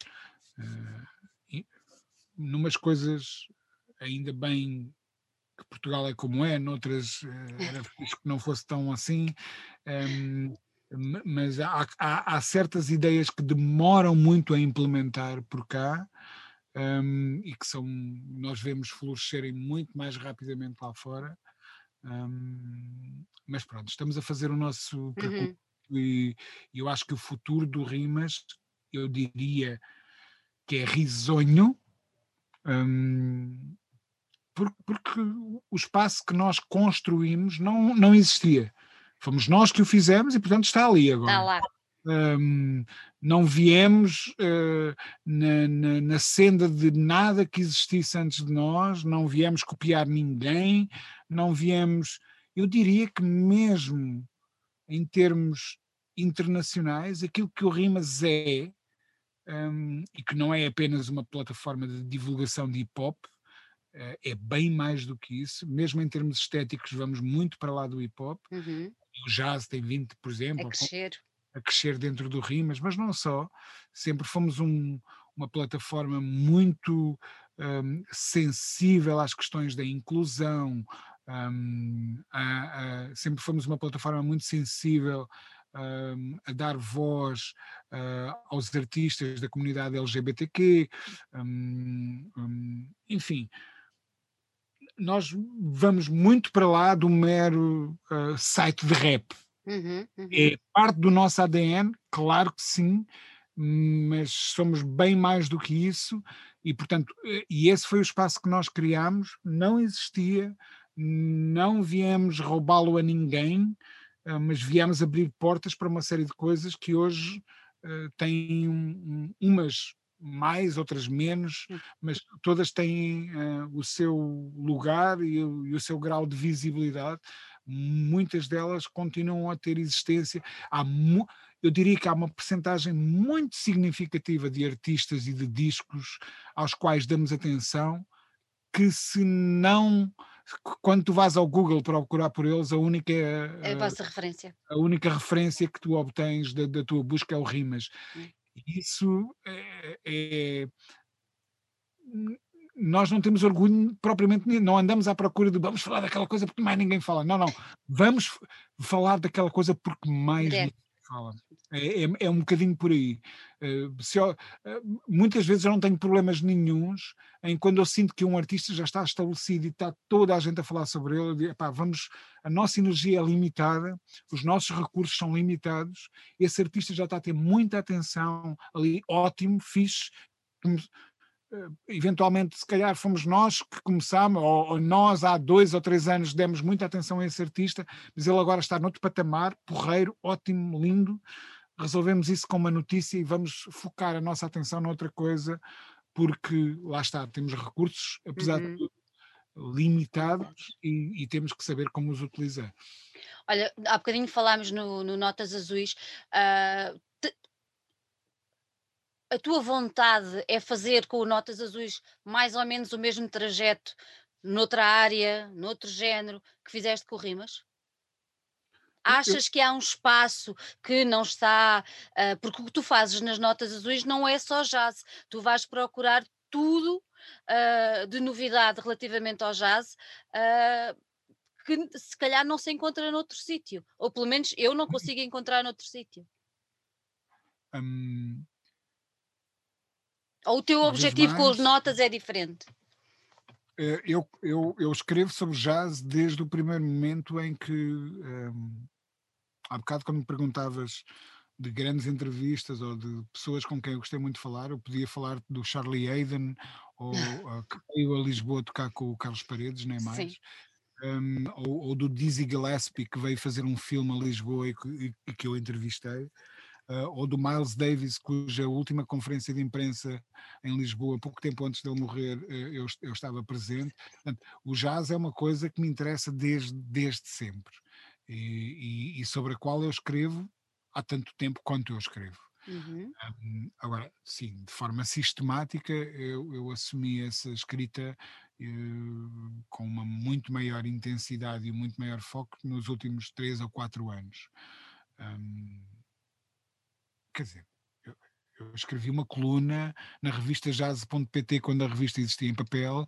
Durante toda a sua existência da revista em papel, eu assinava uma coluna chamada Jazz Bridges dentro da jazz.pt. Na, na revista OP eu sempre escrevi sobre discos, aliás, com muita intensidade, sempre escrevi sobre discos de jazz. Mas este foco eu diria que foi renovado ou intensificado nestes últimos três ou quatro anos e no último ano traduziu-se nessa coluna. Foi um uhum. desafio que eu me propus no início do ano passado, em janeiro do ano passado. Eu quero escrever uma coluna semanal de crítica de jazz, que era uma coisa que eu acho que não existia, lá está, estava eu, eu, sentia que estavam a sair tantos discos que não podiam ser tratados de, de uma forma esporádica. Certo. De vez em quando escrevemos sobre um disco. Não. Vamos dar uma, uma atenção sistemática a isso. Um, aí devo reconhecer que uh, havia um trabalho uh, ultra meritório, havia e continua a existir e continuará, espero eu, por muito tempo, pela própria jazz.pt, que depois de ter uh, deixado o papel, como o Blitz deixou o papel, uh, se afirmou como uma plataforma digital que continua, uh, felizmente, de muito boa saúde e com um dos grandes cérebros desta cultura à frente, o Rui Eduardo Paes. Um, e ainda bem que, que, fazem esse trabalho, mas a Jazz.pt ao mesmo tempo tem um, uma visão do jazz que para mim não representa todo o jazz.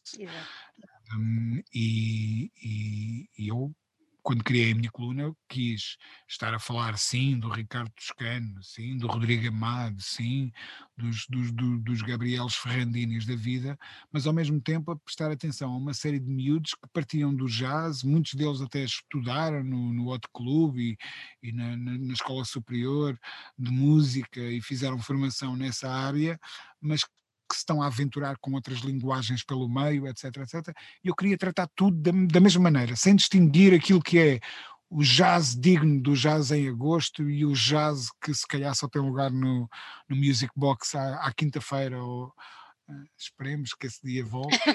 Rápido! Rapidamente. Um, e, e, portanto o Notas Azuis nasce com esse impulso. Começa por ser apenas uma, uma coluna de crítica, onde eu uhum. queria ter esse exercício de no, na, na, mesma semana em que devotava atenção ao último lançamento da Clean Feed de Free Jazz, de uma cena muito marada, uh, estar a devotar atenção ao novo disco do, do, dos miúdos do jazz inglês ou do jazz português, que misturam groove uh, e, outra e outro pensamento perante o jazz e, e tratar tudo na, na mesma página.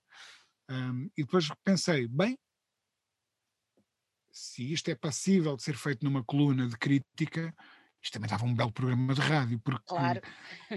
Uma coisa é falar, outra coisa é ouvir. Ninguém está a tocar esta música lado a lado.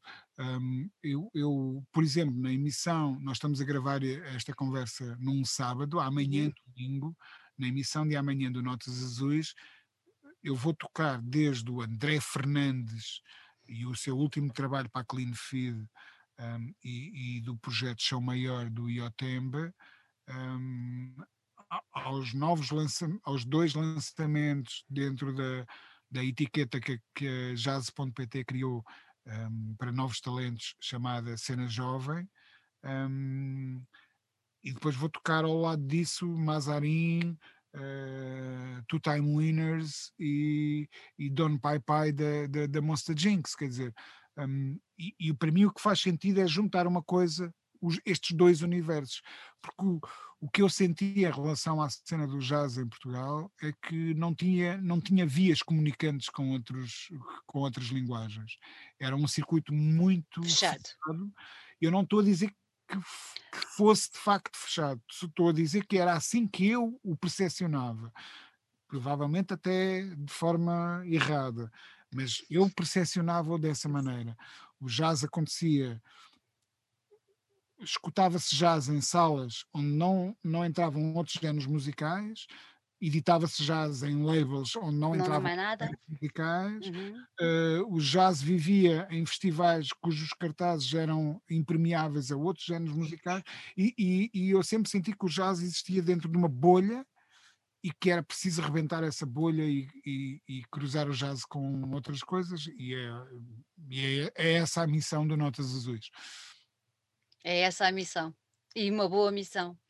Olha, agora tenho que falar sobre isto, porque há bocadinho olhavas tu próprio para o teu cenário, uh, e obviamente que dá para perceber que tu és um tremendo colecionador discos de vinil, não só. Uh, eu acompanho as tuas chegadas e os teus unboxings e tudo mais, e realmente tu és um tremendo colecionador. Mas eu acho que quem está agora a olhar para nós deve estar a perguntar: mas quantos discos é que ele tem ali? Olha, não faço ideia. é o trabalho de, de os contar. Um, nos últimos anos tenho vindo a, a acrescentar boa parte, não todos, mas boa parte dos discos que vão entrando na coleção no Discogs, na, na, nas listas do Discogs, um, eu estimo que terei no Discogs registado cerca de entre um terço ou um quarto dos discos que eu, que eu, que eu tenho um, e a minha lista no Discogs vai agora nos 8 mil discos. Ai meu Deus! Portanto, se for um quarto, eu diria que será nos 25 mil. Um, um, ou melhor, se for um terço, já estou, nem quero pensar que é um quarto que significaria 31. um, porque a Fátima não se pode estar a ouvir, digamos que são 25 mil. Uh... Oh, Rui, isto faz-me faz fazer-te uma pergunta. Isso é vício ou é paixão? Olha, uma pergunta. Eu, é, uma, é uma paixão. É, é, eu não consigo. Eu adorava ter o desprendimento para, para mim ser chegar que aquele disco que eu adoro chegar, se, se fosse suficiente ouvi-lo no Spotify, para mim era uma maravilha. O meu carro era muito melhor. é, é, os, os, vinhos na minha adega eram muito melhores. Um, as minhas viagens eram muito mais incríveis. Um, as minhas férias eram fabulosas. Um, portanto, quem me dera eu contentar-me com o Spotify para, para a minha música. Mas não só. Isso é uma coisa que cada dia mais eu, eu, eu aconteceu nem de propósito. Um, há bocado estávamos a ouvir o Tom Waits, do Tom Waits lembrámos do Kurt Weill e depois do Kurt Weill eu lembrei-me de uma cantora chamada Dagmar Krause. E eu tentei ir ouvir a Dagmar Krause no Spotify. E o disco que eu queria ir ouvir dela, chamado Tank Battles, não existe no Spotify. Aliás, existe um, ela que tem uma longa discografia, tem apenas um disco no Spotify um, e uma música numa compilação em que participa também o Tom Waits, chamada Lost in the Stars, que depois estivemos a ouvir. Um, e portanto, isto para dizer, nem toda a música que me interessa existe no Spotify. Portanto, mas quem me dera que o Spotify chegasse e sobrasse para mim, porque isso era uma notícia incrível para a minha carteira e, e, e, e, para a minha família, e para a minha filha, e para a minha mulher, e para essas coisas todas. Mas não, não chega. Eu cresci a ouvir música com essa ansiedade da chegada do vinil, e essa ansiedade da chegada do, do vinil é algo que eu mantenho até os dias de hoje. Todos os dias, quando o carteiro toca na. e praticamente hoje em dia para alimentar uma coisa destas, isso significa que eu tenho que tocar todos os dias, às vezes mais do que uma vez por dia. Um, todos os dias, quando ele toca, eu continuo com o mesmo entusiasmo a abrir a caixa e, e a desembrulhar o disco e a metê-lo num dos sete giradiscos que eu tenho e, e, e a ouvi-lo e, e, a usufruir de, disso. Portanto, isso é um prazer que se manteve inalterado. Devo dizer-te que há ali uma fase na minha vida, por volta dos 40 anos, que eu pensei, era tão bom que esta febre me passasse, hum, mas não passou. Não passou. Olha, de todos os, os músicos, bandas que tens aí, qual é aquele que tens mais discos? Mais edições, mais raridades? Boa pergunta.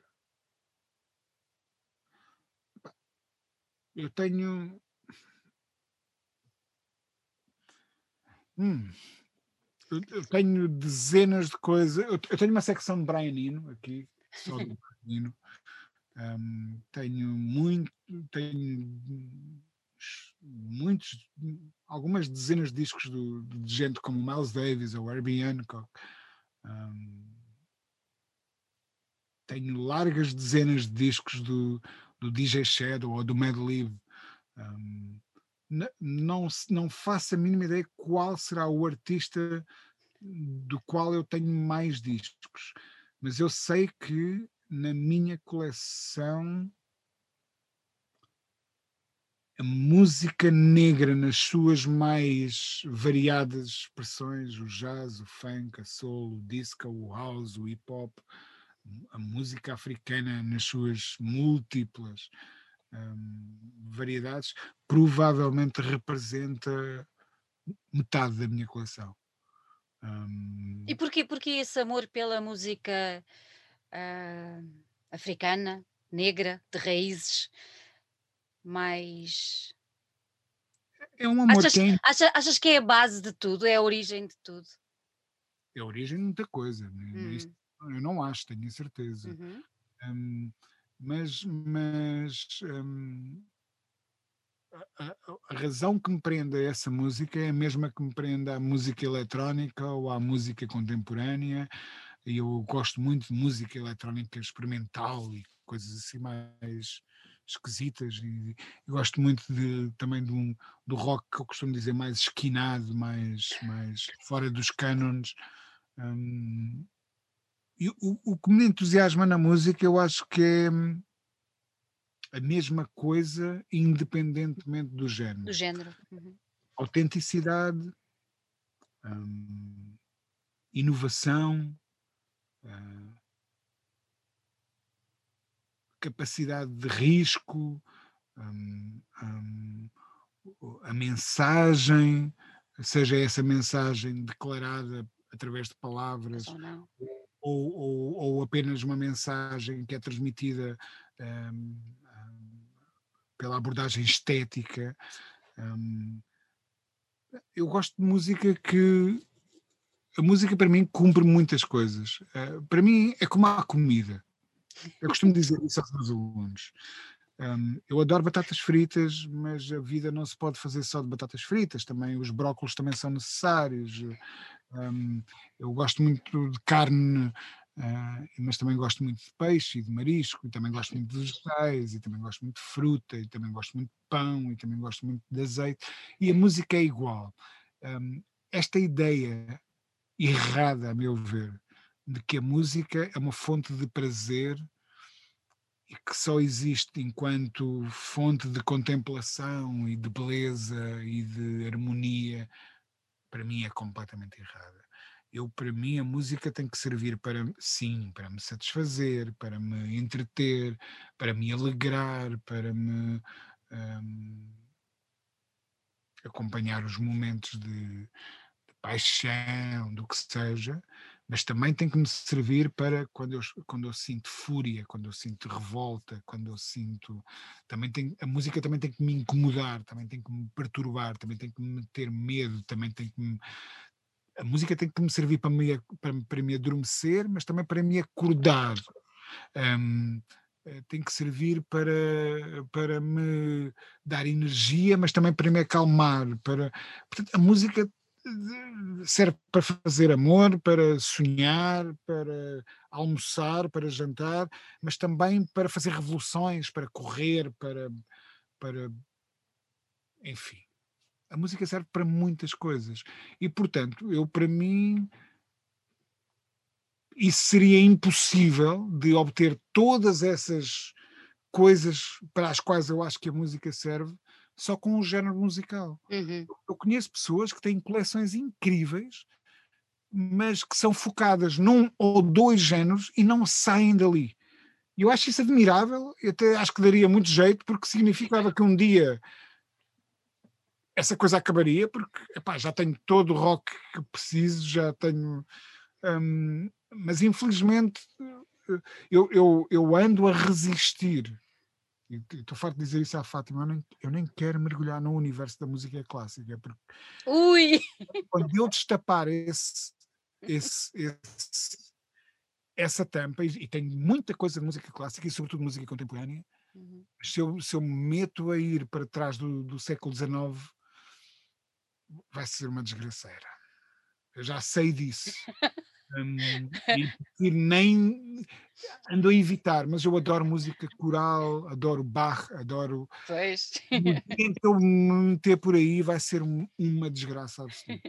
Olha, então agora tenho que te fazer esta pergunta: que género, é assim, tu não podes gostar de tudo, que género de música é que não vamos nunca encontrar na tua coleção ou nos teus ouvidos ou o que é que seja, ou nos teus sete girariscos? Eu diria que o género de música menos representado cá em casa será uh, o metal. Se entendermos o metal tradicional, eu não uhum. tenho discos dos Megadeth, apesar de ter escrito hoje sobre eles, não tenho um único disco dos Iron Maiden na minha coleção, não tenho um único disco dos Metallica na minha coleção, lamento imenso. Uh, portanto, o, o, o, metal será a coisa. Eu respeito uhum. contra quem uh, vive focado nesse género, absolutamente nada contra, mas não é de toda a minha praia. Uh, eu, eu, não gosto de polvo, nem de lulas. Um, não gosto de favas, apesar, apesar de adorar ervilhas. não sei porque é que disse uma coisa ao lado da outra, mas são ambas verdes e ambas vêm. Não, não, não entres por aí, não entres pelos verdes, vá. São ambas, ambas vêm dentro de uma vagem. Um, o que eu quero dizer é, eu adoro comer, mas não adoro toda a comida. Eu adoro Exato. música, mas também não adoro toda a música. Um, e tenho a certeza, e, e, aliás, sei bem disso, que há zonas do metal mais próximas, mais próximas do Doom ou, ou, ou, de visões mais experimentais do metal, tem coisas muito interessantes, mas por circunstâncias, por uma questão de palato, uhum, lá está, uhum, uhum. nada contra quem gosta de polvo, eu, eu sou incapaz de comer. Hum, A Fátima adora polvo. não gosto. Um, nunca foi uma. Num, Nunca foi um género que me dissesse nada. Portanto, eu diria que uh, eu tenho coisas absolutamente ruidosas cá em casa. De, dentro do free jazz e, do, e tem coisas de, de noise, etc., absolutamente uh, tremendas. Se eu quiser assustar vizinhos, eu sou perfeitamente capaz de o fazer. Uh, mas, não, não tenho discos de metal. Não. Olha, antes de irmos embora, porque já estamos aqui há um bocadinho, uh, eu queria te pedir se deixavas uma ou duas sugestões. eu, eu, eu acho que vou limitar isto e vou-te pedir mesmo do universo do, do jazz. Uh, e dessas, dessas, dessas novas, uh, desses novos valores portugueses uh, que tu achasses que o pessoal deve ir procurar. E eu agora confesso que estou a meter aqui um bocadinho a brasa à minha sardinha, como tu sabes, eu tenho um miúdo cá em casa que, uh, assim, mete-se pelos túneis todos que nós falámos, apesar dele se meter também pelo polvo barra metal, mas mete-se pelos mundos todos, e um dos mundos é efetivamente o mundo do jazz, e eu acho que ele vai gostar muito de ouvir as tuas sugestões, e como ele, muita gente nos está a ouvir. Manda aí. Olha, um, eu, eu, escrevi um, há um mês, um, um, mês e tal, um artigo no Rimas e Batidas chamado Jazz Não Jazz PT, hum. eh, que, que se foca numa série de novas bandas e novos artistas que estão a pegar no jazz e a cruzá-lo com outras linguagens e a fazerem coisas muito interessantes. Eu destacaria logo à partida um nome que, aliás, entrou na nossa lista de melhores discos do ano. Eles lançaram um disco na, na reta final de 2020 uh, eh, e chamam-se Yakuza. Uhum. Um, são um trio um, que tem o Afonso Serro à cabeça, ele é teclista, eh, teclados, baixo e bateria um, e lançaram um disco chamado Eleron, uh, como os ailerons dos carros. Um, aliás, essa temática de, do automóvel está muito presente na, na estética deles. Um, e eu acho que eles são muito, muito interessantes e têm um futuro incrível. E depois há uma banda que me é muito querida, cujos passos eu tenho vindo a acompanhar um, chamados um, Mazarim, são um quarteto. Eles, eles têm músicos do Algarve e do Alentejo, todos estudam em Lisboa, muito miúdos, com uma, uma capacidade de trabalho absolutamente incrível. Acabam de lançar um, um maxi na, na Moça Jinx, um, chamado Interlúdio. Estão a preparar o álbum de estreia agora chama-se interlúdio precisamente porque eles estão entre projetos uh, e, e é caminho desse álbum de estreia. Um, e, e, também tem uma visão muito fresca do que é o jazz e eu acho-os uh, muito bons. Portanto, eu recomendaria dois nomes, Yakuza e Mazarin. Feito. Rui, olha, gostei muito de estar aqui contigo, gostei muito de conversar contigo. Uh, espero ansiosamente que tudo isto volte ao normal para nos podermos cruzar por aí todos uh, em grandes festas, concertos, festivais, seja o que for mas para partilharmos um copo de vinho uh, e para estarmos todos juntos. O meu já foi, tenho que ir este. Olha, muito obrigada, muita saúde, um beijinho muito grande para ti, para a Fátima e para a nossa pequena Agnes. Um abraço muito, muito apertado para vocês e que 2021 seja um grande ano para todos. Um grande beijo. Beijinho.